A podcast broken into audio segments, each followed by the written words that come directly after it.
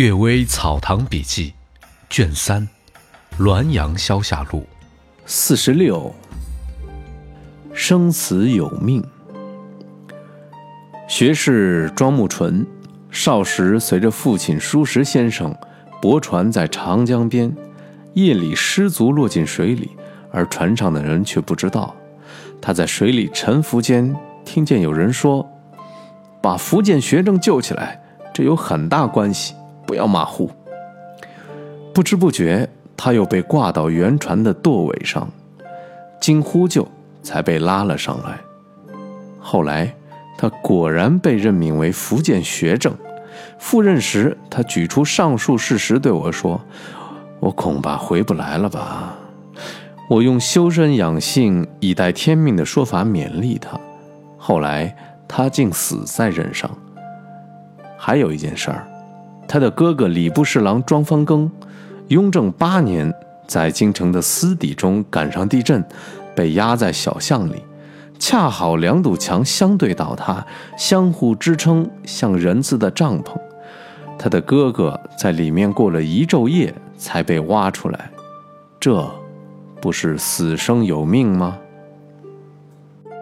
梦魇，何立安先生说。十三四岁时，他随着父亲罢官回京。由于人多船窄，他把席子铺在大箱子上睡觉。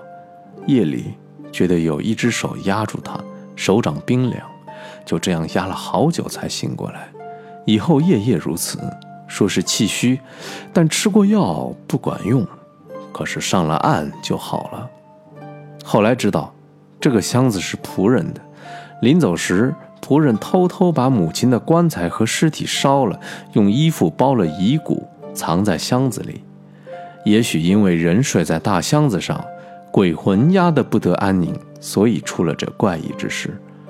照这样说，外乡的游魂能随遗骨回家的说法，相信是真的。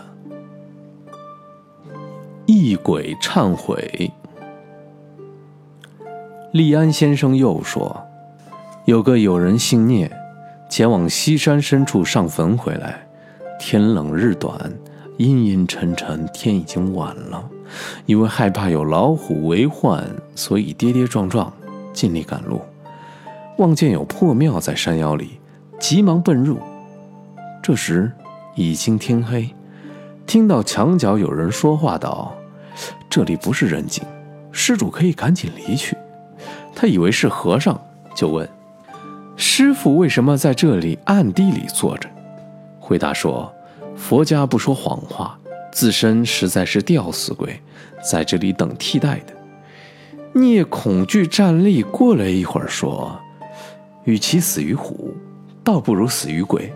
我同师傅一起住宿。”鬼说：“不去也可以。”但是阴间和世间不是一条道您承受不了阴气的侵袭，我承受不了阳气的炙烤，都不得安宁，各自占据了一个角落，不要互相靠近好了。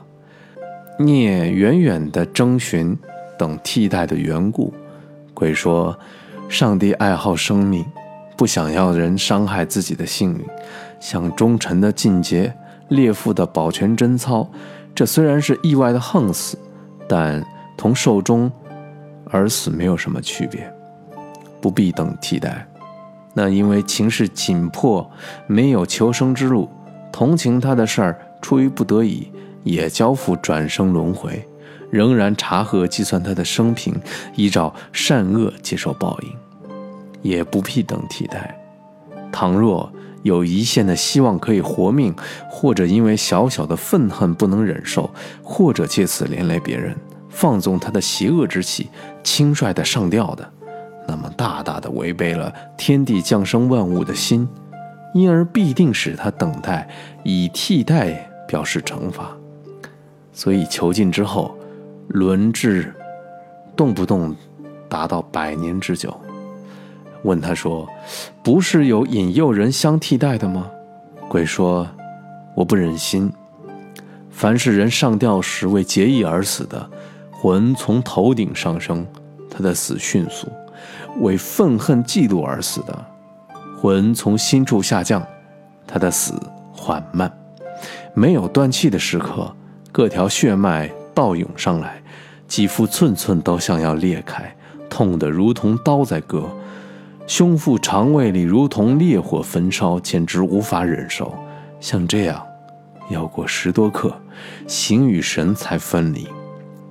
想想这样的痛苦，看见上吊的人正要阻止，让他赶快回头，肯去引诱他吗？聂说：“师傅存这样的念头，自然一定要升天。”鬼说：“这个不判，只是一心一意的想念佛，企图忏悔罢了。”一会儿，天将要亮了，问他不说话，仔细观看也没有见到什么。后来聂每，后来聂每次上坟，必定携带饮食纸钱祭奠他，总有旋风围绕左右。有一年。旋风不来，料想他因为一念之善，已经脱轨的处境了。